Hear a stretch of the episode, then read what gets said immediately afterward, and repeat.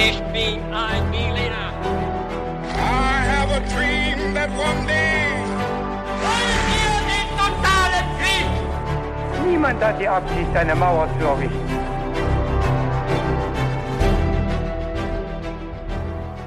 Hi und willkommen zurück zu einer neuen Folge bei His2Go und das wie immer mit mir, Viktor. Und mit David. Und bevor wir gleich in die Geschichte einsteigen, erzähle ich noch ganz kurz, wie wir dabei immer vorgehen. Und zwar ist es so, dass David heute eine Geschichte vorbereitet hat und ich weiß nicht, worum es in dieser Geschichte gehen wird. Bin also schon ganz gespannt darauf. David wird aber nicht direkt mit der Geschichte anfangen, sondern mit ein paar kniffligen Fragen. Und David wird dabei nicht nur mein Wissen testen, sondern auch das von euch Zuhörenden natürlich. Und bevor wir jetzt auch wirklich damit einsteigen, haben wir noch eine Frage, die wir uns auf jeden Fall stellen müssen, David. Und die lautet, was trinkst du heute äh, ja, zu dieser Folge? Ja, habe ich mir gedacht, dass du das fragst. Und ich habe uns ja was mitgebracht, was äh, dir wahrscheinlich schon verrät, äh, in welche Region wir uns begeben, nämlich ein Malta Morena, ein Malzbier aus der Dominikanischen Republik, was allerdings nicht die Region ist, in die wir gehen. Also äh, so ganz nah dran bin ich nicht gekommen, aber ich habe es versucht. Wir lassen uns das jetzt schmecken, es ist extrem süß, haben wir schon festgestellt. Ich hoffe, wir können noch reden. Wenn nicht, wissen wir, woran es liegt. Aber jetzt fangen wir mit den Fragen an. So ist es. Ich bin gespannt. Unsere Zuhörenden wissen schon, dass es in dieser Folge um die Chachapoya-Kultur geht, die du auch kennst. Ja. Und unsere erste Frage lautet dazu. Das Ende der Chachapoya-Kultur kam durch A. Die Eroberung durch die Inka. B. Die Eroberung durch spanische Konquistadoren. C. Durch einen Bürgerkrieg. Oder D. Eine Hungersnot und den Exodus der Bevölkerung. Puh, ähm, also ich habe mich mal ganz kurz mit dem Thema Chachapoya befasst, Mhm. weil das auch mal ein Vorschlag war Genau. eines Zuhörenden äh, und ich die Kultur auch ganz spannend fand. Aber mehr als ein äh, kurzer Blick auf die Wikipedia-Seite äh, war es dann eigentlich auch nicht. Deshalb bin ich mir nicht sicher. Ich glaube aber, es könnte vielleicht ein Bürgerkrieg oder die Inka gewesen sein. Tja, Ähm, aber ich gehe auf den Bürgerkrieg. die Antwort C. Ja, Alles klar. Weißt du was, wir machen direkt weiter mit der zweiten Frage. super. Vielleicht hast du auf der Wikipedia-Seite ja was dazu gelesen. denn die Frage lautet, welche der folgenden Städte wurden denn von den Chachapoya erbaut? Und um es dir ein bisschen einfacher zu machen, sind zwei richtig von vier. Also A. Gran Paraten, B. Cajamarca, C. Cuelap oder D. Palenque. ich habe keine Ahnung. David, äh, ich finde die äh, zweite Stadt, irgendwie habe ich es schon mal gehört. Ja, Cajamarca. Ja, genau, Cajamarca. Vielleicht wurde sie auch nicht von den Chachapoya erbaut, aber ich tippe jetzt einfach mal drauf und ähm, Antwortmöglichkeit D. Ja, Sind das denn alles äh, Städte, die tatsächlich auch erbaut worden sind? Also von den Inka Maya oder Azteken Ja. oder Chachapoya? die gibt's alle und die gibt's auch alle, äh, nee, nicht alle, aber die meisten davon dieser Region. Ja. Also sind alle real, sie kommen alle aus dem präkolumbianischen Amerika. Ja, ja, das dachte ich mir, äh, aber ich kenne mich da äh, mit diesen Städten nicht so zu 100% aus. Bin also gespannt auf die Auflösung. Ja, die kommt dann später. Äh, jetzt kommen wir aber erstmal noch zur letzten Frage. Mhm. Und die ist etwas anders. Die lautet nämlich, eine spekulative Theorie vermutet das Unglaubliche über die Chachapoya. Was sagt diese Theorie aus? Ich habe für dich drei Möglichkeiten. Mhm. A. Die Chachapoya überstanden ihren angeblichen Untergang und sind noch heute im Amazonas-Regenwald zu finden. Uh. Oder B. Die Chachapoya kamen ursprünglich in der Antike aus Europa übers Meer nach Südamerika. Oder C. Die Chachapoya gab es nie wirklich, sondern ihre Geschichte wurde von den Spaniern im Nachhinein erfunden. Ja, äh, also das sind ja ganz interessante Möglichkeiten. Also es gibt ja tatsächlich äh, Überlegungen, dass in der Antike auch äh, ja, Südamerika erreicht worden sein kann Mhm. äh, von den Menschen aus äh, Europa Ja. oder Nordafrika. Okay. Aber ich tendiere eher dazu zur Theorie, dass äh, es bis heute Menschen gibt, die sich zu den Chachapoya zugehörig fühlen Mhm. und sie den Untergang dann damit sozusagen überlebt haben. Das schauen wir uns jetzt in der Folge mal genauer an. Mm. Starten wir also, steigen wir mit einem kleinen Intro ein. Mehr als 600 Jahre vor den Inka entwickelte sich im abgelegenen Hochland Perus eine Kultur, die für ihre Zeitgenossen vielleicht ebenso geheimnisvoll war, wie sie es für uns heute immer noch bleibt. Die Inka gaben ihr den Namen Chachapoya, die Nebelkrieger oder Nebelmenschen. Zwischen 2000 und 3000 Höhenmetern haben zu ihrer Hochzeit rund 500.000 Menschen im wolkenverhangenen Nebelwald gelebt, dort, wo die östlichen Ausläufer der Anden in den Amazonas-Regenwald übergehen, in dieser Grenzregion. Mehrere größere Gemeinschaften entstanden, die besondere Merkmale in ihrer Architektur, ihrer Kampfeslust oder auch ihrem Aussehen gezeigt haben, womit sie schon den Inka aufgefallen sind, die in den Chachapoya die härtesten Gegner bei ihrer Expansion fanden. Die Chachapoya hatten wie die Inka keine geschriebene Sprache und die Forschung über sie steckt noch in den Kinderschuhen. Dennoch haben sie beeindruckende Bauten und archäologische Spuren hinterlassen und das Interesse an einigen ihrer Siedlungen nimmt immer weiter zu in der heutigen Zeit. Also wird höchste Zeit, dass wir uns das mal genauer anschauen, was wir bisher über diese Kultur der Nebelkrieger wissen, wie sie entstanden ist, vermutlich zumindest, wie die Chachapoya auf ihrem Höhepunkt gelebt haben und wie am Ende selbst ihre abgelegenen und raffinierten Bergfestungen sie nicht vor dem Untergang und der Eroberung schützen konnten. Und ob es die vielleicht bis heute gibt. Das, äh, ja, schauen wir uns natürlich auch an. Keine Sorge. Einige Punkte. So Ja. viele Punkte. So viele Spuren, die wir erforschen können. Wir starten mit unserer Geschichte jetzt bei den Anfängen der Chachapoya. Oder ich sollte besser sagen, bei den Versuchen, diese Anfänge zu rekonstruieren. Weil man kann vielleicht sagen, dass die Chachapoya auch deshalb so bekannt sind oder so gerne irgendwie über sie geschrieben wird, weil so wenig über sie tatsächlich bekannt ist. Also wir wissen deutlich weniger über die Chachapoya als über viele andere präkolumbianische Kulturen. Und das fängt schon bei ihren Ursprüngen an. Die liegen so weit zurück und für die gibt es so wenig Spuren, dass wir äh, vielfach spekulieren müssen, bis auf ein paar konkrete archäologische Untersuchungen. Aber auch wenn wir spekulieren, brauchen wir natürlich trotzdem den besten Wissensstand, den wir haben, weil wenn wir über einzelne Aspekte der Chachapoya sprechen, müssen wir vorher dringend etwas klären, oder Victor? Das müssen wir auf jeden Fall. Und ich vermute jetzt mal, dass der historische Kontext auf uns wartet. Ja, mit dem fangen wir an. Anders kann es ja nicht, nicht gehen. Und sicher ist, die Kultur der Chachapoya entwickelt sich im Gebiet der nördlichen Anden, die im Amazonas liegen oder in den Amazonas übergehen, auf einer Höhe von 2000 bis 3000 Metern über dem Meeresspiegel. Also wo weltweit kaum Menschen leben eigentlich. Aber genau dort haben sie sozusagen ihre Nische gefunden. Und vor ungefähr 3000 Jahren kamen erstmals Menschen in diese Gegend. Woher sie kamen, ist leider unklar. Und man kann ebenso gut annehmen, dass sie aus dem Amazonasbecken kamen, wie man auch sagen kann, dass sie vielleicht aus den Anden kamen, aus einer anderen Region. Das sind die zwei Haupttheorien für ihre Herkunft. Und äh, wir können noch nicht sagen, welche davon stimmt oder ob es noch eine Theorie gibt. Äh, auf jeden Fall tauchen sie für uns nachvollziehbar relativ plötzlich auf in dieser Region. Und das liegt nahe, dass sie äh, sich dort nicht erst als Kultur entwickelt haben, sondern dass sie bei ihrer Einwanderung viele Merkmale, zum Beispiel ihre Architektur oder Kenntnisse zur Landwirtschaft sozusagen importiert haben und die vorher schon entwickelt hatten. Ja. Und die neue Gegend, in die sie jetzt gekommen sind, im Norden der Anden und im Westen des Amazonas, die ist geprägt und war geprägt von steilem Terrain, von Berghängen mit dichten, nebelverhangenen Regenwäldern, dem sogenannten tropischen Nebelwald oder Wolkenwald. Und daher haben sie auch ihren Namen als, als Nebelmenschen oder Wolkenmenschen.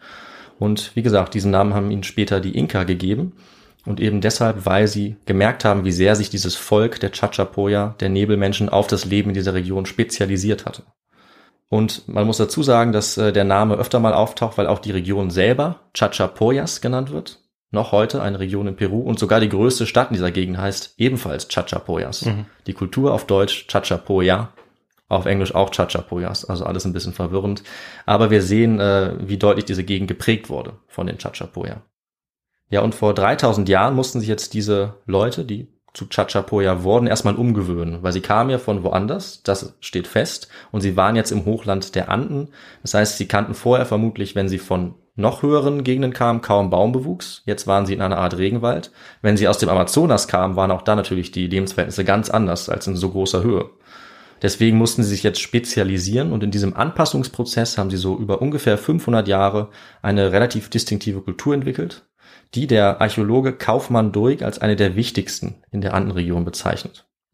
Deswegen ist das Interesse an ihnen auch äh, groß, eigentlich so groß wie nie zuvor.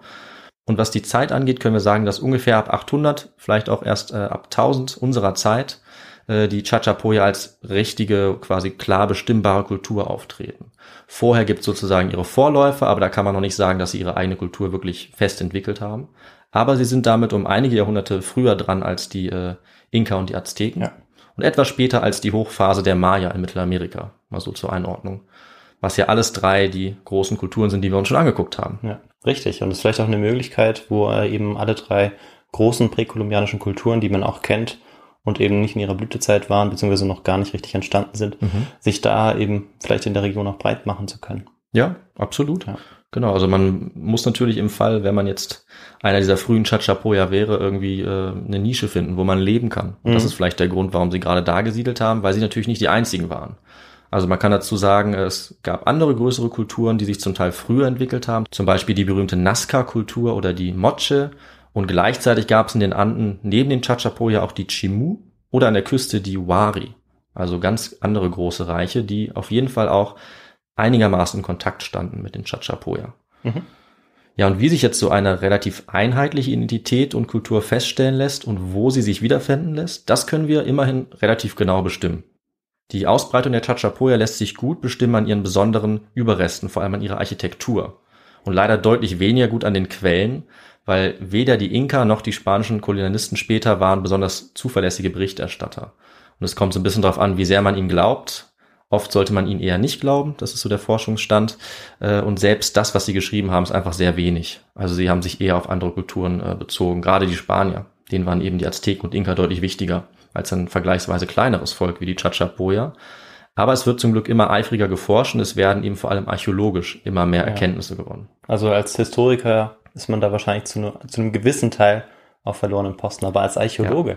Da kommt also wieder der Archäologe in dir durch. Ja, absolut. Also hier sind Archäologie und Geschichtswissenschaft ganz eng verbunden. Ja, ja, da kann man sich auf jeden Fall austoben. Genau, also die wenigen Historikerinnen und Historiker, die es gibt, die müssen ganz stark mit den archäologischen Funden ja, arbeiten oder sind Archäologen und Historiker zum Beispiel. Also vermischen das irgendwie. Und was sie dann finden, ist aber sehr äh, bedeutungsvoll und auch sehr eindrücklich. Ganz typisch zum Beispiel für die Chachapoya-Bauten, an denen man sie dann eben identifizieren kann, sind beispielsweise Bestattungen an Felswänden. Und damit meine ich jetzt nicht auf dem Berg oder an dem Berg, sondern wirklich im Berg, in der Wand. Also mhm. eine steile Felswand, eine Klippe. Irgendwie haben es die Chachapoya geschafft, Särge mit Mumien in diese Felswand hineinzuhauen mhm. oder dort anzubringen. Oder sogar an senkrechten Wänden ähm, Särge und zum Teil auch kleine Gebäude anzubringen. Und das sieht wirklich beeindruckend aus, wenn man irgendwo dort in den Anden rumläuft und plötzlich eine Felswand sieht, wo einen quasi Gesichter angucken. Mhm wenn sie zum Beispiel Gesichter geformt haben. Äh, und keine andere Kultur in den Anden hat eigentlich ihre Toten in solcher Höhe bestattet, bis auf wenige Ausnahmen vielleicht. Wir hatten ja eine davon, eine Inka-Mumie, die auf ja. einem großen Berg bestattet wurde. Aber in den meisten Fällen gibt es nur die Chachapoya, die diese Bestattungskultur in extremer Höhe hatten. Das stimmt, aber jetzt muss natürlich auch noch den Namen erwähnen, äh, damit jeder weiß, um welche Mumie es sich handelt. Das war natürlich die Mumie Juanita. Also ihr wurde dieser Name gegeben von ja. den Spaniern, wer weiß, wie sie hieß. Und das ist unsere Folge Nummer 5, wenn ich mich nicht täusche. Ah. Also eine spannende Folge, die man durchaus nach dieser Folge vielleicht hören könnte, würde ich sagen. Ja. Ähm, oder man schaut sich die Bilder an. Besonders bekannt sind zum Beispiel die Sarkophage von Carachia. Das sind so sehr große, aufrechte Steinfiguren mit Gesichtern in die Felswand hineingebaut. Und in ihrem Inneren, in diesen Steinfiguren, sind die Mumien bestattet. Mhm. Das ist ganz typisch für die Chachapoya. Und es ist heute lebensgefährlich, diese Gräber äh, direkt an diesen Klippen und Steilwänden zu untersuchen. Selbst mit modernster Technik müssen irgendwie Archäologinnen da runtergelassen werden mit Krähen oder so. Und es ist also umso beeindruckender, dass die Chachapoya vor hunderten von Jahren, vielleicht vor tausend Jahren zum Teil, irgendwie dort einfach ohne moderne Hilfsmittel draufgeklettert sind und sogar dort Häuser gebaut haben. In teilweise 3000 Metern Höhe. Mhm. Äh, es geht aber noch weiter. Was auch ganz typisch ist, ist, wenn man auf runde Steinbauten trifft bei Ausgrabungen, kreisrunde Wohnhäuser aus Stein, dann kann man sich fast sicher sein, dass das auch die Chachapoya waren, weil diese runden Steinhäuser finden sich eigentlich in allen größeren Siedlungen und es gibt kaum eine andere Kultur, die auch nur annähernd so baut, interessanterweise, in ganz äh, Südamerika oder Lateinamerika. Also entweder wird äh, aus Holz gebaut und rund im Amazonas oder wie die Inka aus Stein, aber dafür eckig. Ja. Richtig. Und diese Kombination haben aber die Chachapoya äh, nochmal ganz besonders, was ein bisschen auch dafür spricht, dass sie relativ isoliert waren und andere Elemente nicht so stark übernommen haben in ihrer Hochzeit. Dazu kommen oft auch sehr aufwendige Friese, also so Wandgestaltungen, teilweise sogar aus Holz, was auch selten ist, dass die mhm. noch erhalten sind nach tausend Jahren. Die haben oft ein typisches Zickzack-Muster. Das kann man sich im Internet vielleicht nochmal anschauen. Ganz bekannt ist auch rote äh, Ockermalerei auf Felswänden oder auf diesen Sarkophagen, so dass sie dann nochmal stärker hervorstechen, wenn man mitten im Fels sowas Rotes sieht, solche roten Muster und Formen. Und insgesamt kann man sagen, keine andere Kultur in den Anden hat auf diese Weise gebaut oder auch ihre Gegenstände verziert. Zum Beispiel natürlich auch Keramik oder auch Wolle. Dafür waren sie auch bekannt. Und diese Formen kommen an so vielen Orten vor, dass man davon abgeleitet ungefähr ab 800 bis 1000 äh, unserer Zeit davon sprechen kann, dass sich diese eigene Chachapoya-Kultur so weit entwickelt hat, dass sie abgrenzbar ist von anderen Kulturen. Mhm. Auch wenn es innerhalb der Kultur nochmal so Subgruppen gibt, die lassen wir aber jetzt weg. Ja, das wäre zu kompliziert. Aber die Chachapoya-Kultur an sich hat eigene ethnische Gruppen, die sich nochmal unterscheiden. Also das Ganze kann dann im Detail wirklich sehr komplex werden. Ja, so wie bei vielen anderen äh, ja. Kulturen, die dann noch, ja, unter denen noch andere Subkulturen stehen. Absolut. Und dann ist es, denke ich, auch logisch äh, zu sagen, dass die Vorfahren der Chachapoya natürlich auch schon Elemente dieser Kultur hatten und sie jetzt nicht ganz aus dem Nichts aufgetaucht sein können. Das ist eigentlich unmöglich. Äh, aber sie waren dann eben noch nicht so klar zu definieren und haben diese gemeinsame Identität ungefähr um die Zeit 800 oder 1000 dann so herausgebildet. Und jetzt kann ich es auch direkt ansprechen, es ist hier auch nicht der Fall, dass es ein geeintes Reich gab. Beispielsweise das Reich der Inka war so geeint und war zentral organisiert, sondern es ist eher so wie bei den Sumerern oder bei den Griechen, dass ja. es einen Kulturraum gibt und innerhalb dieses Raums ganz viele unterschiedliche Zentren oder Wohnorte, die auch nicht unbedingt immer äh, in Harmonie gelebt haben, sondern die auch zerstritten waren, die sich auch bekämpft haben, aber die dann zum Beispiel dieselbe Religion hatten, dieselbe Sprache. Richtig, ja. Mehr oder weniger dieselbe Kultur mit regionalen Unterschieden. So ist es auch ganz stark bei den Chachapoya gewesen. Aber wir wissen nichts Genaues dazu, vor allem nicht zu ihrer Sprache, weil sie, wie gesagt, leider nichts aufgeschrieben haben. Also wissen wir gar nicht, was sie genau äh, gesprochen haben. Und diese verschiedenen regionalen Zentren, die standen auf jeden Fall in Kontakt miteinander und sie haben sich immer wieder auch zusammengetan, wenn es zum Beispiel zu Krisen kam oder wenn es wichtige Projekte gab. Also zum Beispiel beim Kampf gegen andere Völker oder um wichtige Bauwerke zu errichten. Und das Wichtigste davon werden wir uns gleich auch noch anschauen. Und weil diese Chachapoyas-Region, damit meine ich jetzt eben die Region, auch sehr viele verschiedene Zonen hat, von kargen und kalten Bergen ganz weit über 4000 Metern Höhe, ohne Bäume, bis hinunter zu warmen Bereichen, unter 2000 Metern Höhe, haben sich die Menschen dort auch nochmal unterschiedlich angepasst. Also je nach Region haben die Chachapoya zum Beispiel unterschiedliche Grundnahrungsmittel angebaut. Ganz weit oben waren das Quinoa oder Kartoffeln, die wachsen dort sehr gut. Weiter unten war es dann eher Mais oder Maniok und auch Alpakas und Lamas waren überall zu finden sowohl als ja, Tiere, die ein bisschen was transportieren konnten, als auch als Tiere, die Fell äh, oder Nahrung mhm. natürlich geliefert haben für die Chachapoya. Und eine interessante Frage ist dann auch, wie isoliert oder wie vernetzt die Chachapoya nach außen hin waren. Also untereinander waren sie es auf jeden Fall, aber weil sie teilweise so hoch und so abgeschieden gebaut haben, wird meistens davon ausgegangen, dass sie relativ wenig Kontakte hatten zu anderen Völkern oder Gruppen und dass sie eben zum Beispiel deshalb auch ihren einzigartigen Stil entwickelt haben, der sich so stark unterscheidet von anderen Stilen. Ähm, und ihre Siedlung im Nebelwald eben auf so großer Höhe, die sind noch heute wahnsinnig schwer zu erreichen. Das heißt, das würde dafür sprechen, dass es damals auch so war. Aber in diesen Fällen muss man natürlich sagen, nur weil heute Wissenschaftler oder Archäologen das nicht hinbekommen, heißt es nicht unbedingt, dass die Menschen damals nicht besser darin waren, mhm. zwischen diesen verschiedenen Orten irgendwie Botschaften zu überbringen. Bei den Inka sieht man das ganz stark, die hatten ihre eigenen Straßen und waren viel, viel besser darin, ihre Orte zu erreichen, als wir es heute sind, wo solche Wege überwuchert sind und wir uns einfach nicht auskennen in der Region. Und äh, wenn jetzt mehr ausgegraben wird, als wir es bisher haben, kann es gut sein, dass auch mehr Spuren solcher Kontakte noch ans Licht kommen. Aber bisher gibt es eher weniger davon. Ja. Die Frage wäre natürlich noch, und darauf wirst du vielleicht auch noch eingehen, ähm, ja, wie friedlich äh, denn diese Kontakte ja stattfanden, beziehungsweise mhm. wie man denn Neuankömmlinge so behandelt hat. Ich kenne die, äh, ja, die Chachapoya auch als sogenannte Nebelkrieger. Das ist korrekt. Und ja, da bin ich auch mal gespannt, was da vielleicht noch so kommt. Ja, wo sie sich diesen Namen äh, verdient haben oder wo ihnen zugeschrieben wurde, das äh, steht am Ende unserer Geschichte. So viel okay. kann ich schon mal verraten. Aber da gehen wir noch drauf ein. Und äh, ich wollte noch kurz sagen, dass es auf jeden Fall äh, Belege gibt für solche Kontakte. Es wurden zum Beispiel Gegenstände der Wari-Kultur gefunden mm. bei den Chachapoya. Mm. Handelskontakte gab es auf jeden Fall. Und auch viele Inka-Siedlungsspuren gibt es in den Siedlungen der Chachapoya. Woran das liegt, sehen wir bald. Und es gab zeitgleich eben diesen großen Staat der Wari und auch den Staat der Tiwanaku. Das waren zwei wirklich große Reiche an der Küste von Peru, bevor dort die Inka sich ausgebreitet haben. Und wir sehen, dass sie die Chachapoya nicht besiegen konnten oder nicht eingliedern konnten. Aber es ist klar, dass wenn sie in dieser Nachbarschaft gewohnt haben, dass sie zumindest Kontakte ja. gehabt haben ja. müssen. Übrigens zwei Kulturen, über die man auch noch mal eine Folge machen könnte. Ja, ich finde es total spannend, dass wir äh, gerade, also dass die Geschichte zu einer Zeit spielt, wo wir mit Kulturen in Kontakt kommen, die wir eigentlich noch so gar nicht behandelt haben ja. und die eigentlich auch, glaube ich, der Allgemeinheit relativ unbekannt sind. Absolut. Ähm, aber natürlich gab es noch andere Kulturen, außer die drei großen, die man ja kennt. Ja, genau. Und das finde ich echt spannend, dass wir heute eben eine von diesen Kulturen ja. uns genauer anschauen und dabei eben auch auf andere zu sprechen kommen. Absolut. Also ich finde es super interessant und Du machst ja auch gerne mal eine Folge Südamerika. Ich habe auf jeden Fall auch vor, zum Beispiel die Nazca oder die Motsche-Kultur oder andere auch nochmal zu thematisieren. Ja. Ich überlasse dir auch so ein bisschen das Feld, glaube ich. Südamerika ist ja schon auch so ein bisschen dein Spezialgebiet. Aber ja. ich halte mich da nicht ganz raus. Also vielleicht nee. suche ich mir da auch mal was raus. Sehr gerne. Schauen wir mal, was es in der Zukunft noch gibt. Äh, wir gehen jetzt weiter. Der nächste Punkt, den ich ansprechen wollte, war nämlich die politische Organisation, hm. soweit wir die rekonstruieren können. Also klar ist, die Chachapoya haben sich sehr gut an ihre Umgebung angepasst, so gut, dass sie in Isolation überleben konnten, sich sehr gut verteidigen konnten, zumindest bis ins 15. Jahrhundert. Dazu später mehr. Aber wie haben sie sich jetzt organisiert, könnte man sich fragen. Waren sie zentralisiert, wie bei den Inka? Hatten sie Könige oder Fürsten? Viktor, was ist deine Theorie?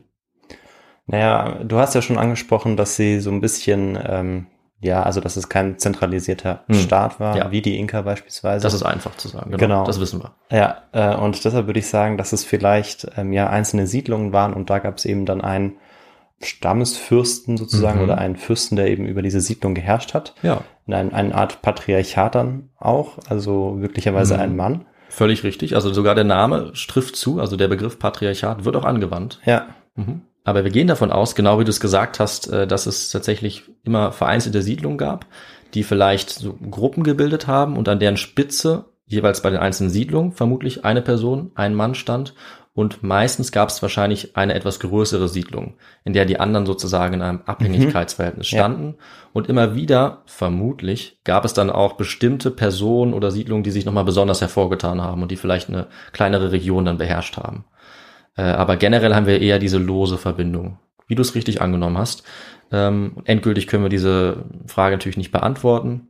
Aber äh, nach dem wohl wichtigsten Chachapoya-Forscher, Federico Kaufmann-Duig, waren die Chachapoya sonst abhängig davon in zwei Schichten aufgeteilt. Also sie hatten eine Elite und eine Arbeiter- oder Bauernschicht, die von dieser Elite regiert wurde oder organisiert wurde.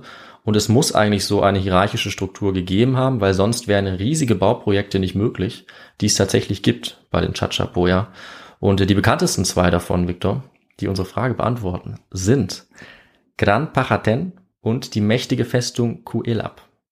Das heißt, witzigerweise hast du exakt auf die zwei anderen getippt. ja, wie man gemerkt hat, habe ich äh, keine Ahnung. Ja, das ist Aber völlig in Ordnung. Vielleicht löst du noch mal auf, was das für Siedlungen waren. Ja, wir gehen da gleich noch genauer drauf ein. Ah, okay. Äh, Ich kann schon mal auflösen, äh, was die anderen waren. Ja, genau, das Also ich. Cajamarca war die spätere Hauptstadt der Inka, wo der letzte Inka-Herrscher ja. Atahualpa äh, hingerichtet wurde von den Spaniern. Klar, ja. Aber das ist der richtige Kontinent und es sind sogar auch die Anden, also da warst du sehr nah dran. Und Palenque, das andere, damit habe ich dich ein bisschen in die Irre geführt, das hatten wir schon mal. Vielleicht kannst du deshalb den Namen, weil das war eine der wichtigsten Städte der Maya, Hm. also in Mesoamerika. ja. Genau. Ja, da bin ich mit der Vorbereitung oder äh, dem Durch der Durchsicht für die Chachapoya und unseren alten Folgen äh, durcheinander gekommen. Ja, völlig verständlich. Ich äh, gebe auch zu, dass ich ähm, mich gefreut habe, als ich die Namen aufgeschrieben habe, weil ich dachte, ich mache es dir damit vielleicht ein bisschen schwer. Und du hast dich noch mehr gefreut, als ich die Antwort gegeben habe, glaube ich. Ein bisschen vielleicht. Dazu will ich nichts weiter sagen. Aber genau, diese beiden sind, äh, sind sehr wichtig. Äh, und vor allem die Festung oder die Stadt Kuelap, die ist sehr gut erforscht. Gran Pachaten ist vielleicht genauso wichtig, aber ist kaum erforscht. Also da muss noch viel getan werden. Ähm, und oftmals ist das nicht möglich gewesen, weil diese Städten der Chachapoya eben so schwer zu erreichen sind. Und was aber klar ist, dass um diese ja, Siedlungsstätten zu errichten, eine ziemlich äh, gut organisierte Gesellschaft notwendig gewesen sein muss. Weil einige davon sind wirklich sehr groß, beispielsweise größer als die äh, Cheops-Pyramide von Gizeh. Und es ist logischerweise nachvollziehbar, dass die Organisation dementsprechend weit entwickelt gewesen sein muss. Aber das ist interessant, einen einzelnen König, der das Ganze zum Beispiel hätte organisieren können, scheint es nicht gegeben zu haben unter den Chachapoya. Also da unterscheiden sie sich beispielsweise von den Inka oder von den Maya mit ihren lokalen Königen. Das würde man sonst nämlich feststellen können. Also das wäre wahrscheinlich schon mal ans Licht gekommen durch entsprechende Darstellungen oder besondere Bauten, zum Beispiel ein Palast oder so etwas, dass es einen einzelnen Herrscher gegeben hätte. Wir gehen eher davon aus, dass es vielleicht lokale Fürsten waren, sowas in die Richtung, und dass es eben eine Elite gab, die aber als Schicht dann vielleicht sogar egalitärer war als bei vielen anderen Kulturen. Also ja, wahrscheinlich zwei Schichten, aber innerhalb dieser Schichten vielleicht gar nicht so viele Unterschiede, wie man es von anderen Kulturen erwarten würde. Ja. Das finde ich ganz interessant. Und ja, innerhalb dieser Chachapoyas-Region gab es eben verschiedene Gemeinschaften, vermutlich Unterordnungen, also Abstufungen äh, und diese unterschiedlichen Untergruppen, wie du schon ein bisschen gefragt hast, die haben sich untereinander bekriegt, davon kann man ausgehen. Allerdings haben sie sich immer wieder zusammengetan. Das habe ich auch schon gesagt. Und es gab eben auch Orte, die überregional wichtig waren für sie. Auch über einen längeren Zeitraum, aus verschiedenen Gründen. Und die schauen wir uns jetzt mal genauer an, weil die auch so ein bisschen Auskunft darüber geben, ja, wie organisiert diese Kultur sein konnte. Und die berühmteste davon ist ohne jeden Zweifel die Felsenfestung Coelab, das auch das Machu Picchu Nordperus genannt wird. Coelab ist wahrscheinlich die mächtigste Festungsanlage in ganz Südamerika und es gibt keine Siedlung der Chachapoya, die so gut erhalten und so gut erforscht ist. Es gibt auch noch einige andere, die wir schon kennen. Also ich habe ja schon Gran Paraten genannt. Es gibt auch den berühmten Kondorsee oder Mumiensee auch genannt, der so genannt wird, weil dort 200 Chachapoya-Mumien gefunden wurden.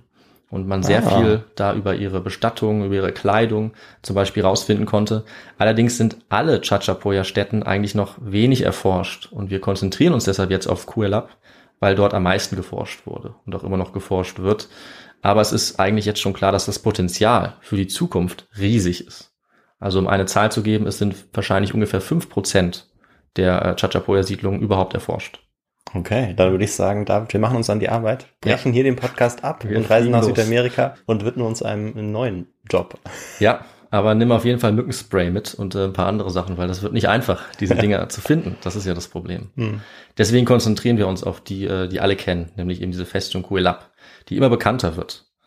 Und wenn man sich von Lima aus auf den Weg macht an den Ostrand der Anden, über die mit dichtem Dschungel bedeckten Berge, über tiefe Schluchten, Abhänge, wo man in gut 3000 Metern Höhe dann nach vielen Stunden zu einer Bergkuppe kommt, wirklich mitten im Nirgendwo, dann steht man urplötzlich vor diesem riesigen Bauwerk. Wie gesagt, Cuelap erbaut hoch in den Anden von der alten Kultur der Chachapoya und diese Bergfestung, wobei wir über den Begriff auch gleich noch reden müssen, die ist eigentlich fernab von allen anderen peruanischen Kulturen entstanden, vermutlich schon zwischen 100 und 400 unserer Zeit. Also fast 2000 Jahre her. Hm. Aber auch das weiß man nicht ganz genau. Das ist so die Schätzung, die ich gefunden habe. Aber lange bevor es die Inka gab oder in Mexiko die Azteken. Und äh, das habe ich auch schon erwähnt, sogar bevor es eine einheitliche Chachapoya-Kultur gab. Es kann sogar sein, dass dieser Ort so wichtig war, dass er zur Einheit beigetragen hat, vielleicht dieser Kultur. Und ja, wer es jetzt schafft, als Touristin oder irgendwie als Forscher auf 3000 Meter zu steigen, sieht vor sich eine mehr als 1200 Meter lange, bis zu 8 Meter dicke und teilweise 20 Meter hohe Mauer aus riesigen Steinblöcken. Und diese Mauer umschließt ungefähr 400 Wohnhäuser, die eben nach der typischen Architektur der Chachapoya kreisrund gebaut sind aus Stein. Und die Häuser sind auch nicht etwa in der Mauer, sozusagen nicht unten, sondern sie sind im Prinzip auf der Mauer. Also die ganze Anlage ist erhöht, eine Art Plateau. Und an der Seite, am Rand ist diese Mauer. Also sehr interessant, weil diese Anlage auf den Berg oder an den Berg drauf gebaut wurde. Das heißt, äh, die Mauer wurde sozusagen außen angebaut und wahrscheinlich wurde der Berg oben drüber dann abgeflacht und abgetragen. Also sieht wirklich sehr interessant aus und es gibt zum Beispiel äh, ein paar Drohnenvideos auf YouTube, wo man einen sehr guten Eindruck bekommt. Kann ich nur empfehlen, wenn man das einfach eingibt, kann man sich das anschauen. Schaue ich mir gleich an, auf jeden Fall. Solltest du machen. Äh, es gibt auch einige Strukturen, die so ein bisschen herausragen neben diesen Wohnhäusern. Es gibt zum Beispiel Verteidigungstürme und Lagerräume. Und man sieht, dass diese Anlage so riesig ist, dass, wie ein Wissenschaftler errechnet hat, ungefähr das Dreifache der Steine verwendet wurde wie für die Cheops-Pyramide. Boah, Wahnsinn. Und da auch die Cheops-Pyramide ja von einer Zahl an Zehntausenden Arbeitern errichtet wurde, soweit wir wissen, müssen wir davon ausgehen, dass die Chachapoya auch in der Lage waren, so etwas zu organisieren. Also sehr, sehr viele Arbeiter zu organisieren. Und äh, wenn man jetzt in das Innere dieser Festung gelangen will, dann geht es nur durch drei raffiniert angelegte Eingänge, die die Verteidigung der Stadt sozusagen absichern. Je weiter man hineingeht, desto enger werden diese Eingänge und am Ende passt nur noch eine einzelne Person durch, wodurch eben diese Festung hervorragend zu verteidigen war. Ja. Äh, mit wenig Leuten theoretisch. Also wir sprechen von einem einzigartigen Bauwerk, viel gewaltiger als Machu Picchu zum Beispiel, auch viel älter, äh, allerdings nicht so gut erhalten und eben auch nicht so gut zugänglich. Also man muss äh, deutlich weiter laufen und durch deutlich mehr Dickicht, um nach Kuelap zu kommen. Und wir wissen eben leider auch weitaus weniger darüber. Es ist eben nicht klar, wie genau dieser Riesenbau gelingen konnte oder auch welchen Zweck er hatte. Aber ich stelle uns die besten oder die wahrscheinlichsten Theorien dazu vor, die es bisher gibt. Weil das Gute ist vielleicht mittlerweile ist ähm, Cuelap auch bekannt als Ziel für Touristen. Und das bedeutet, es gibt auch ein Interesse des peruanischen Staates daran, es zu schützen, es weiter zu erforschen. Allerdings ist das jetzt gerade in dem Moment, wo wir aufnehmen, gar nicht mehr möglich, weil im April 2022 ist ein Teil der Mauer leider eingestürzt. Oh. Ja, und aktuell, also wer jetzt diese Folge in Peru hört, 2022 kann vermutlich gar nicht nach Cuelap, sondern muss warten, bis hoffentlich bald diese Mauer äh, restauriert wird und man die Festung wieder besichtigen kann. Und ja, zuletzt wurde äh, diese Festung oder diese Anlage auch äh, nochmal gründlich erforscht. Eine aktuelle Forschung, die ich gefunden habe, ist von 2018. Da ist man mit einer Drohne über der Anlage geflogen und hat mit einem Laserscan mit der sogenannten LIDAR-Technologie Hm. die gesamte Anlage erfasst. Und zwar besser, als es oft mit herkömmlichen äh, archäologischen Methoden am Boden geht, weil diese Anlage so überwuchert ist von dichtem Wald und von, von ja, Bewucherung von, von Pflanzen. Und dann hat man wahrscheinlich so eine Art 3D-Rekonstruktion Ja, erstellt. völlig richtig, genau, die man sich genau angucken kann im PC und wo man äh, viele Sachen sozusagen auch herausrechnen kann. Ja, also wo man sich vorstellen kann, wie das Ganze aussieht, wenn man ähm, die Vegetation entfernen würde, ohne dass man das machen muss. Also ohne dass man es dabei vielleicht beschädigen würde, was Ja. immer so ein bisschen die Gefahr ist. Wobei es trotzdem schön wäre, es auch quasi live besichtigen zu können, Mhm. dass man da einen kleinen Teil vielleicht noch frei machen kann, Ja. damit es auch eben für Touristen wieder Ja. zugänglich wird. Also was ich sagen kann, ist, dass ein Teil auch rekonstruiert wurde, also diese runden Steinhäuser vor allem. Das heißt, das ist ganz interessant, wenn man dorthin kommt. Ähnlich wie auch in Machu Picchu sieht man nicht nur Ruinen, sondern man sieht ein paar rekonstruierte Wohnhäuser auch mit den Dächern, wie das damals aussah und das macht es noch ein bisschen lebendiger, würde ich sagen. Also der Besuch lohnt sich auf jeden Fall. Ja. Und ja, äh, dadurch, dass viele dieser Chachapoya-Orte überwuchert sind, man sie nur schwer überhaupt finden kann und dann schwer rekonstruieren kann, ist es jetzt äh, sehr spannend, dass diese neuen Technologien das eben ermöglichen. Man kann sie eben oft nicht freilegen und ein Problem bei dieser anderen wichtigen Chachapoya-Stadt, Gran Pajaten, ist, dass die Freilegung, die schon mal versucht wurde, die Gebäude total beschädigt hat, weil die Pflanzen sozusagen mittlerweile die Steinbauten sogar schützen vor der Erosion. Und wenn man die entfernt, zerstört man das Ganze und setzt es in Elementen aus. Aber mit so modernen Mitteln wie Laserscans kann man das eben super rekonstruieren und man kann das dann eben auch tun, wenn man nicht mehr da ist, Mhm. weil das so weit ab vom Schuss liegt, dass es eben praktisch ist, das dann im Büro zu analysieren.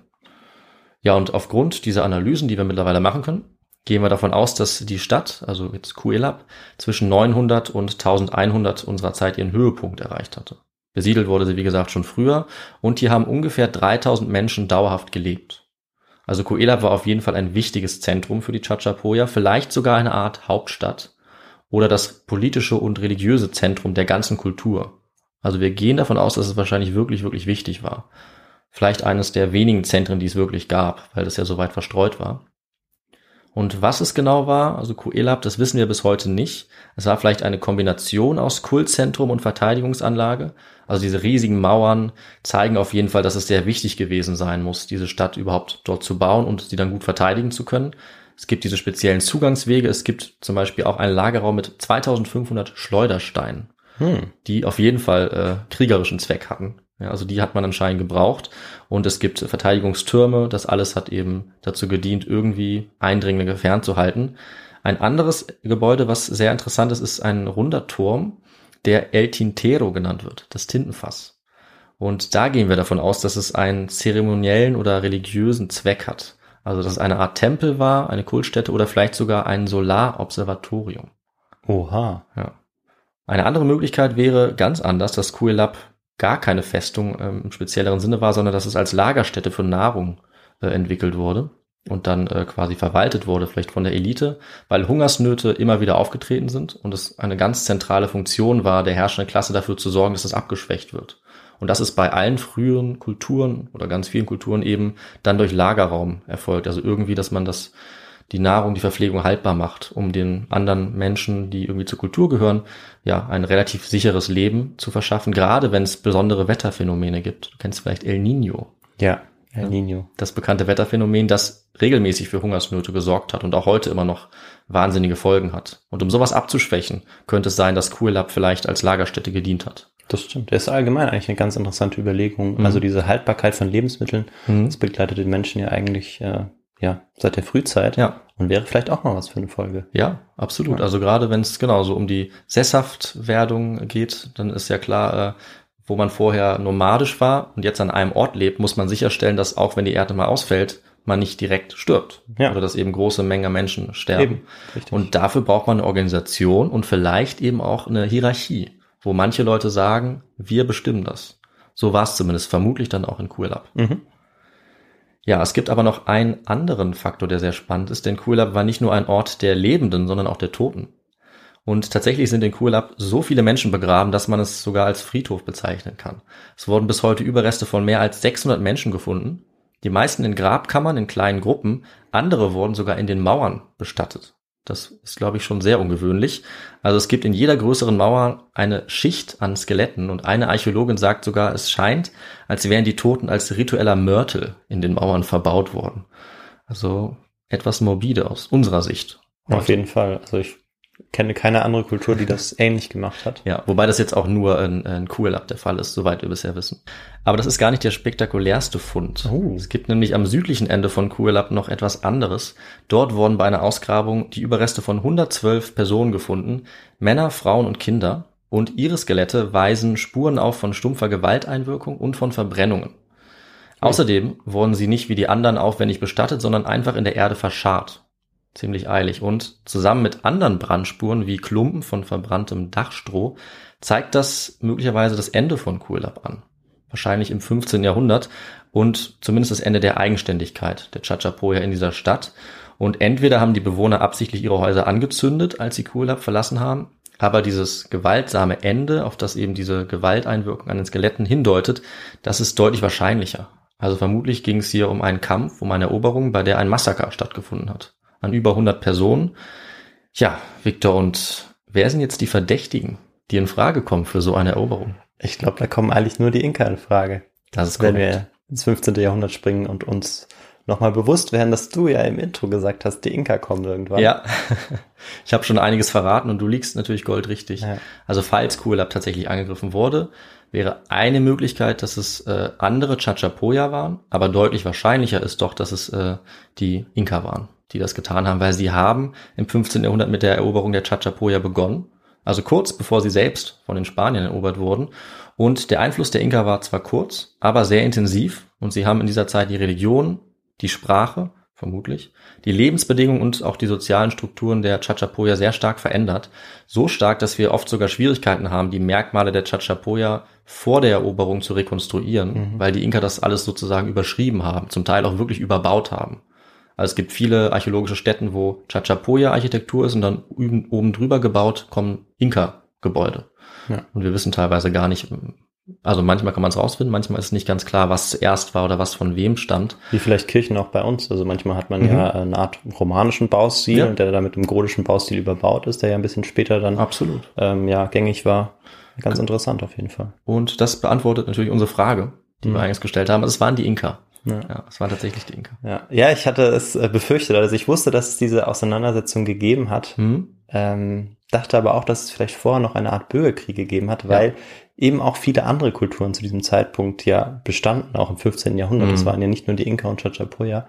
Und da gab es, glaube ich, größere Auseinandersetzungen, aber ähm, ja, Ja. Kann natürlich sein, dass das irgendwann rausgefunden wird und ich dann nachträglich die Frage quasi nochmal umändern muss. Aber es gibt keine Belege auf so einen wirklich großen Mhm. Bürgerkrieg. Mhm. Aber es gibt eben Belege dafür, dass die Inka, oder es ist völlig klar, dass die Inka letztendlich die Chachapoya unterworfen haben. Und zwar unter der Herrschaft des Inka Tupac Yupanqui. Also als das Inka-Reich in seiner Blüte stand und es hat enorm expandiert, da wurden auch die Chachapoya am nordöstlichen Rand des Inka-Territoriums nach und nach unterworfen. Von den Inka so gegen Ende des 15. Jahrhunderts. Und die Inka selbst haben davon auch berichtet und die Spanier haben das sozusagen weitererzählt, dass die Chachapoya dabei die zähesten Widersacher waren, auf die sie getroffen sind. Also sie haben sie als besonders starke Krieger dargestellt, eben oft auch als unbekannt und geheimnisvoll, weil ihre Festungen so weit abgelegen waren, auch so schwer zu erreichen waren. Und sie haben fast eine Art Chachapoya-Mythos damit auch selber äh, erarbeitet. Auch vielleicht in der Eigendarstellung, um zu sagen, es fällt uns sehr schwer, aber wir haben es trotzdem geschafft, dieses Kriegervolk äh, zu unterwerfen. Und das war ja so ein bisschen eine Frage, die du am Anfang gestellt hattest, nach den Konflikten, Mhm. nach dem, nach der Kriegskultur. Also das ist äh, ein Merkmal, was den Chachapoya ganz stark zugeschrieben wird. Wobei wir gar nicht sicher sagen können, dass das wirklich zutrifft.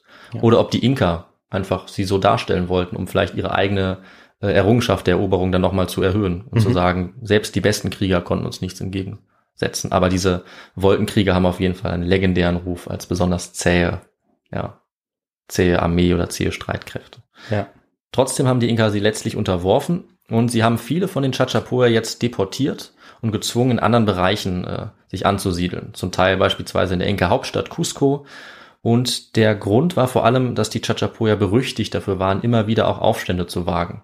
Also das haben sie tatsächlich getan und sie haben immer wieder die Kontrolle der Inka untergraben in dieser Region.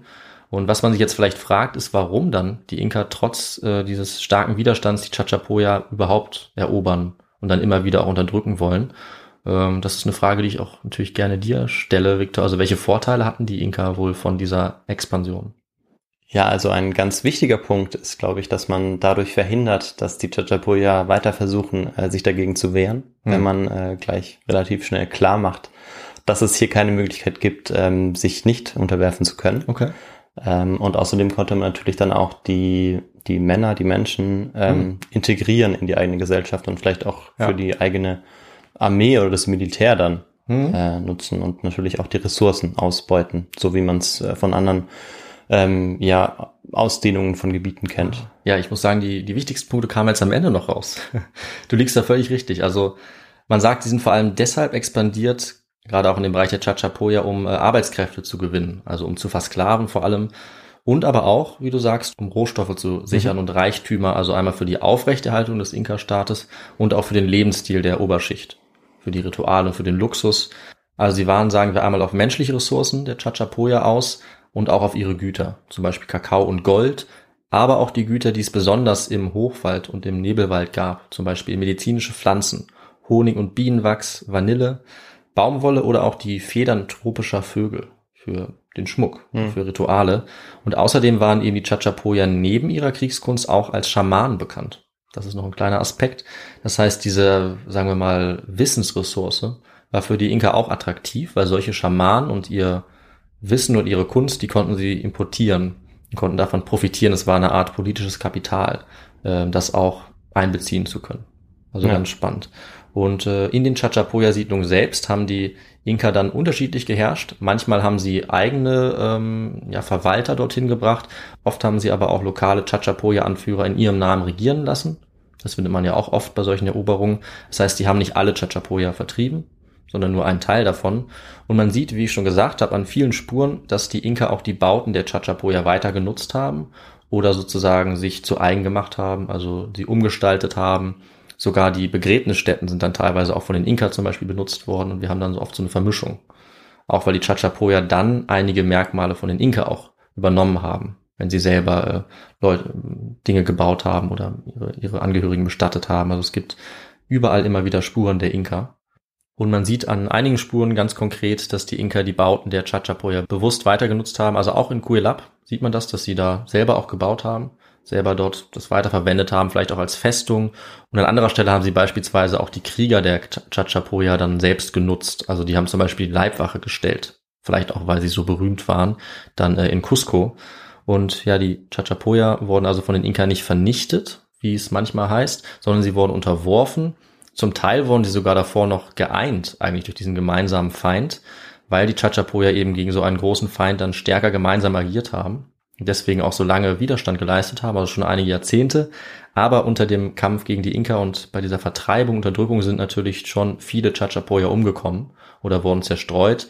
Und wenn man davon ausgeht, dass vorher in dieser Region ungefähr 300.000 bis 500.000 Chachapoya gelebt haben, waren es bei der Ankunft der Spanier dann nur noch ungefähr 100.000.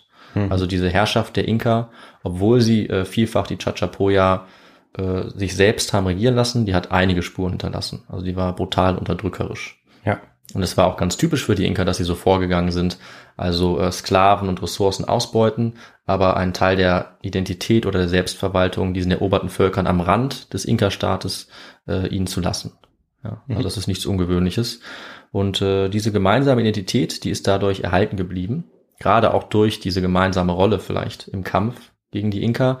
Und die hatten die Chachapoya auch später noch, als dann die Spanier kamen und ja wiederum, wie wir wissen, die Inka unterworfen haben und damit auch die Chachapoya sozusagen nochmal. Aber als die Spanier nach Peru kamen, konnten sich die Chachapoya auf eine Art auch rächen an den Inka. Zumindest ein wenig, ähm, weil wir haben ja auch in den Folgen zu den Inka oder zu den Azteken darüber gesprochen, dass es ganz wichtig war für die spanischen Kolonialisten, die Eroberer, sich zu verbünden mit den anderen Völkern gegen die Inka oder gegen die Azteken. Und in dem Fall haben die Chachapoya das sofort bereitwillig gemacht, weil sie natürlich sich erhofft hatten, diese Situation irgendwie auszunutzen und jetzt äh, die Herrschaft der Inka loszuwerden, was ja auch funktioniert hat. Und deswegen äh, waren sie einer der wichtigsten Verbündeten äh, der Spanier und haben bei vielen entscheidenden Schlachten gegen die Inka, teilweise sogar bei den Schlachten der Spanier untereinander, dann auch mitgekämpft. Hm. Haben also entscheidend dazu beigetragen. Aber letzten Endes, äh, auch wenn die Chachapoya nicht ausgerottet wurden, ist ihre Kultur in den nächsten Jahrhunderten dann trotzdem langsam verschwunden. Also es gab fast eine Art Revival kurze Zeit, nachdem die Inka weg waren. Weil sie sich dann kurzzeitig äh, wieder entfalten konnten, bis eben die Kolonialisierung dann auch in entfernter gelegene Orte vorgedrungen ist. Aber mit der Zeit ist diese Kultur ähm, verschwunden. Sie haben sich nicht freiwillig, aber über einen längeren Zeitraum assimiliert, sodass man heute sagen kann, ähm, dass die Chachapoya-Kultur eigentlich vollständig verschwunden ist. Also es gibt vielleicht äh, kleinere Dörfer, wo Leute sich irgendwie dran erinnern, aber auf jeden Fall nicht genug, um zu sagen, dass die Kultur irgendwie überlebt hat.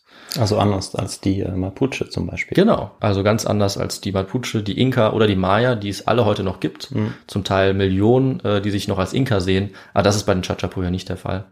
Man muss wirklich sagen, dass sie so gesehen ausgerottet wurden, also ihre Kultur, aber sie wurden jetzt nicht alle umgebracht. Das nee. ist vielleicht ganz entscheidend, das noch zu sagen.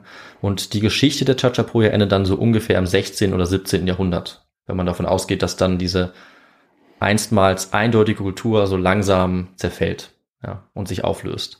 Und dieses Ende ist relativ gut bekannt und gut nachzuvollziehen. Aber ganz anders ist es bei den Anfängen. Und wir hatten ja gesagt, dass es eine Theorie gibt, die ein bisschen speziell ist. Und es ist nicht, wie du vermutet hattest, äh, dass die Chachapoya im Amazonas überlebt haben, Zumindest soweit wir wissen, gibt es dafür keine Spuren, ja, sondern. Meintest du ja gerade. Ich dachte, vielleicht gedacht. kommt noch irgendwann so ein Aber. Nee, das kommt nicht. Aber es gibt eine Theorie zu den Anfängen, die sehr spannend Ach, ist. Doch. Und äh, deine erste Vermutung war auch richtig. Jetzt ahnst du, worum es ging. Ja. Nämlich, also wir haben ja schon festgestellt, was so die Spuren dieser Theorie sind, dass die Chachapoya eine einzigartige Architektur hatten, dass keine andere Kultur in der anderen Region ihre Bauweise genutzt hat, mit diesen runden Steinbauten, äh, und dass es auch anscheinend keine Vorläuferkulturen gab. Zumindest kennen wir die nicht, aus denen die Chachapoya irgendwie entstanden sind. Und ein deutscher Autor namens Hans Griffhorn, der ist deswegen auf die Idee gekommen, dass es ja diese runden Steinbauten bei den Kelten gibt, in Irland oder Wales. Mhm. Und du ahnst, welche steile These er jetzt entwickelt hat. Nämlich sollen nach seiner Vermutung die Kelten es gewesen sein in Zusammenarbeit mit den Karthagern, die um die Jahrtausendwende, um das Jahr Null, tatsächlich von Europa über das Meer nach Südamerika gekommen sein sollen. Mhm. Also eine etwas wilde Theorie, die aber eigentlich sehr interessant ist. Also äh, Gifhorn ist selber jetzt auch kein äh, unwissenschaftlicher Amateur, sage ich mal, sondern er ist Professor, er ist Kulturanthropologe und äh, er bezeichnet aber einfach mal die vorliegende archäologische Forschung zum Ursprung der Chachapoya als falsch weil es da Widersprüche gibt. Weil die Forschungslage so dünn ist, kann er das eben auch machen. Und er ist überzeugt, dass die Chachapoya aus Europa kam. Er sieht Ähnlichkeiten zu dieser keltischen Kultur, diese runden Bauten und einige Muster. Und ja, man kann sich vielleicht vorstellen, dass seine Theorie einiges Aufsehen erregt hat. Dass eben diese Ähnlichkeiten, diese Rundbauten und auch die Existenz, das habe ich jetzt gar nicht erwähnt, von einigen hellhäutigen, zum Teil blonden Menschen in der Region zeigen soll, dass die Ursprünge der Chachapoya eben europäisch sind. Aber dass es da ein paar hellhäutigere Menschen gibt, das ist jetzt ähm, nicht unwahrscheinlich. Ja, das gibt es auch im Amazonas. Es kommt eben einfach vor aufgrund der Genetik. Äh, und wir wissen zum Teil nicht, woher diese Leute stammen. Zum Teil haben genetische Analysen aber auch gezeigt, dass sie eben aus der Region stammen. Ja, also diese Thesen lassen sich äh, nicht belegen. Genauso wenig gibt es irgendwelche Thesen, die zeigen, dass irgendwie vor der Küste, äh, weiß ich nicht, Perus ein karthagisches Schiff liegt oder so. Oder auf der anderen Seite, das wäre natürlich auch wahrscheinlicher. Und deswegen spielt diese These in der etablierten Wissenschaft keine Rolle. Ich finde die Idee spannend, also ja. diese Theorie, dass man äh, das verbindet mit den Kelten und ja sogar Karthagern. Ja.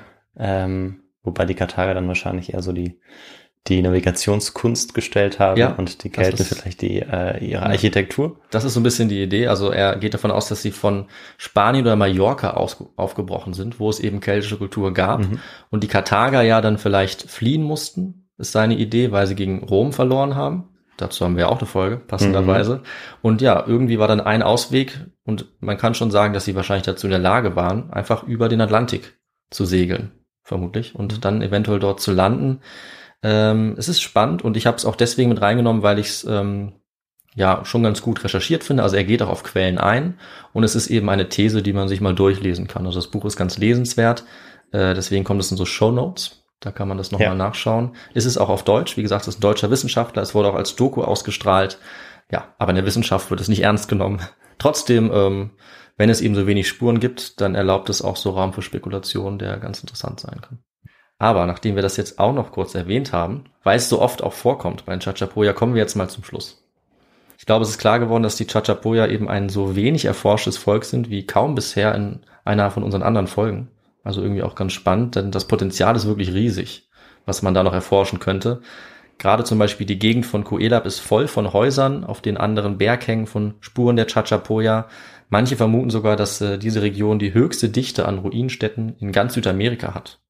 Trotzdem ist sie eben schwer erreichbar und bisher noch wenig erforscht. Und ich habe ja schon erwähnt, dass die Schätzungen davon ausgehen, dass gerade mal fünf Prozent der Hinterlassenschaften der Chachapoya bekannt sind. Also warten mit Sicherheit noch eine Menge Städte oder Städten der Chachapoya darauf, vielleicht erstmals wiederentdeckt zu werden. Darunter vielleicht sogar größere Städte wie Coelab oder Gran Paraten. Und es ist nicht auszuschließen, dass es dabei vielleicht sogar zu Entdeckungen kommt, die das gesamte Bild der Chachapoya nochmal verändern. Vielleicht sogar zu so abwegigen Theorien wie der Herkunft aus Europa. Möglich Ja. wär's. Es ist hier so vorstellbar wie kaum anderswo, weil wir eben bisher so wenig wissen.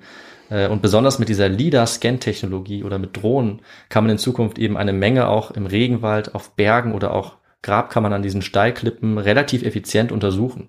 Mit nur einer kleinen Drohne. Das ist eben sehr praktisch. Und äh, deswegen würde ich sagen, es lohnt sich in Zukunft immer ein Auge auf die neuesten Forschungen äh, zu den Chachapoyas zu halten. Oder Victor? Auf jeden Fall. Äh, David. ist das jetzt das Ende oder soll ich übernehmen? Oder nee, du hast noch was, glaube ich. Nee, ich wollte eigentlich sagen, dass wir damit die Folge jetzt beenden. Ah. Diese archäologische Spurensuche zu den Chachapoya. Denn was man jetzt noch erwähnen könnte, wären einfach ganz, ganz viele Details. Und das geht dann wirklich zu weit, glaube ich, für unseren Podcast. Äh, Aber es gibt natürlich wahnsinnig viel und auch immer wieder aktuelle Studien, die über einzelne Grabungen oder so äh, dann berichten. Das äh, kann man sich alles noch anschauen. Ist sehr viel und ist auch sehr mühsam, das meistens auf Englisch und zum Teil auf Spanisch zu lesen. Deswegen würde ich sagen, wir beenden hier unsere Spurensuche und äh, ja, jetzt übergebe ich wieder an dich. Okay, super. Ja, vielen Dank für diese Geschichte und ich habe mich sehr gefreut, als du am Anfang gesagt hast, es geht um die Chachapoya, Mhm. äh, weil auch ich habe mich mal eben kurz damit auseinandergesetzt, äh, habe aber schnell gemerkt, puh, das sind aber viele verschiedene Ja. Quellen und äh, Aufsätze, die man da lesen muss, um das vorzubereiten. Allerdings. Und du hast es tatsächlich auf dich genommen und es getan. Mhm. Und ich finde, das war wirklich eine, eine spannende, ja, ein spannender Abriss äh, über oder durch diese Kultur der Chachapoya. Und spannend ist natürlich auch, wie hochaktuell dieses Thema ist, obwohl man dafür so weit zurückgehen muss, äh, wie so oft in der Geschichte und in der Archäologie. Und ähm, ja, man wird sicherlich noch das ein oder andere rausfinden. Ja. Vielleicht werden Theorien bestätigt. Manche muss man dann allerdings wahrscheinlich auch verwerfen. Hm. Wer weiß, vielleicht wird man auch enttäuscht mit dieser Theorie, dass der Mensch aus der Antike, aus Europa kam und dann ähm, ja nach Südamerika gegangen ist und die Chachapoya-Kultur gegründet hat, Ja, klingt ein bisschen sozusagen. komisch. Ja. Äh, aber wer weiß, vielleicht ist es ja so gewesen. Und äh, wenn da tatsächlich noch was bei rausgefunden wird, dann werden wir das auf jeden Fall posten Na klar. Und ähm, euch darüber auf dem Laufenden halten. Das ist ganz klar. Und ich würde sagen, dann kommen wir auf jeden Fall noch dazu, ähm, ja, was du für Literatur dafür Ja. verwendet hast. Denn das interessiert mich jetzt sehr. Uff, was soll ich da angeben? Also ähm, die längere Liste ist natürlich dann in unseren Show Notes. Ja, was ich jetzt zum Beispiel rausgesucht habe, war von Anna Güngrich, Settlement Organization and Architecture von diesen Chachapoyas. Das kann man nochmal nachlesen. Der wahrscheinlich wichtigste Forscher, den sollte man sich auf jeden Fall anschauen. Das ist, wie gesagt, Federico Kaufmann-Doig. Der hat ein Buch veröffentlicht, äh, die Chachapoyas Culture 2017. Ja, und dann gibt es äh, viele weitere Artikel, von denen ich noch ein paar äh, aufgeschrieben habe, die nenne ich jetzt hier nicht alle. Und ganz zuletzt eben, wie gesagt, wen das interessiert, von Hans Gifhorn das Buch Wurde Amerika in der Antike entdeckt? Wo er auf 200, 300 Seiten sich das nochmal ganz genau anschaut. das ist sogar also der Titel von seinem Buch. Das Ja. ist ja spannend. Ja, der weiß auf jeden Fall, wie man eine gute Schlagzeile äh, ja, generiert, würde ich sagen. Ja. Also, das sind alles die Möglichkeiten, um sich hier noch weiter zu bilden. Und äh, dann würde ich sagen, Viktor, was sind denn die Möglichkeiten, um uns zu erreichen oder uns zu unterstützen? Ja, da gibt's natürlich ganz schön viel. Äh, ich probiere das mal alles aufzulisten. Mhm. Und ähm, wie immer wollen wir uns vorher aber für die vielen Nachrichten und äh, die Spenden, die wir erhalten haben, bedanken. Ja. Also vielen, vielen, vielen Dank dafür. Vielen Dank. Und ähm, ja, Nachrichten schreiben könnt ihr uns über unsere E-Mail-Adresse kontakt.histogo.de oder über unser Kontaktformular auf unserer Website. Ansonsten haben wir natürlich auch noch unterschiedliche Social-Media-Plattformen, zum Beispiel Instagram oder äh, YouTube. Ich weiß gar nicht, ob das eine Social-Media-Plattform ist. Wahrscheinlich nicht, oder? Man kann kommentieren, also irgendwie Ja, schon. Vielleicht schon, ja. Und Twitter. Also das sind so die drei Plattformen, wo man uns Nachrichten zukommen lassen kann, kommentieren kann. Und wir freuen uns da wirklich über, über jede Nachricht, die auch darüber kommt und je- jedes Feedback auch, äh, dass wir dann versuchen umzusetzen oder darauf zu reagieren. Außerdem ähm, könnt ihr uns natürlich auch spenden. Das hatten wir ja schon angesprochen. Dafür hatten wir uns bedankt. Ihr könnt uns spenden und zwar direkt über einen Link auf unserer Website, also per PayPal oder Banküberweisung oder indem ihr uns, äh, indem ihr ein bisschen Merch erwerbt. Und äh, wenn ihr das tut, wenn ihr uns spendet, dann kommt ihr auch auf unsere Hall of Fame auf unserer Website. Und zuletzt habt ihr noch die Möglichkeit, uns auch zu bewerten. Darüber freuen wir uns immer sehr. Also über Spotify, da könnt ihr Sterne vergeben oder über Apple Podcasts, da könnt ihr einen Kommentar schreiben. Genau, da freuen wir uns immer sehr über jeden Kommentar, natürlich vor allem über die positiven. Ja. Und ja, ich glaube, dann habe ich soweit alles aufgezählt. Oh, ja. ähm, in zehn Tagen geht's weiter mit der nächsten Folge. Mhm, ich weiß auch schon, wohin es geht. Äh, ich verrate aber noch, noch nichts, gebe also auch noch keinen Tipp. Mhm wie wir es ja manchmal machen. Ja, vielleicht wird es ja abwechslungsreich. Wir hatten jetzt eine sehr starke Archäologie-Folge. Ich bin gespannt, ob wir noch eine haben oder ob du vielleicht was ganz anderes machst. Ah, ich glaube, es wird weniger archäologisch. Gut. Aber ich bin noch nicht so tief in der Materie. Vielleicht kommt da auch noch das ein oder andere, äh, ja, der ein oder andere Überrest vor. Mhm. Mal schauen. Und ja, dann bleibt weiterhin alle gesund und verbringt noch schöne letzte Sommertage und ja, bis in zehn Tagen. Bis dann, ciao. Tschüss.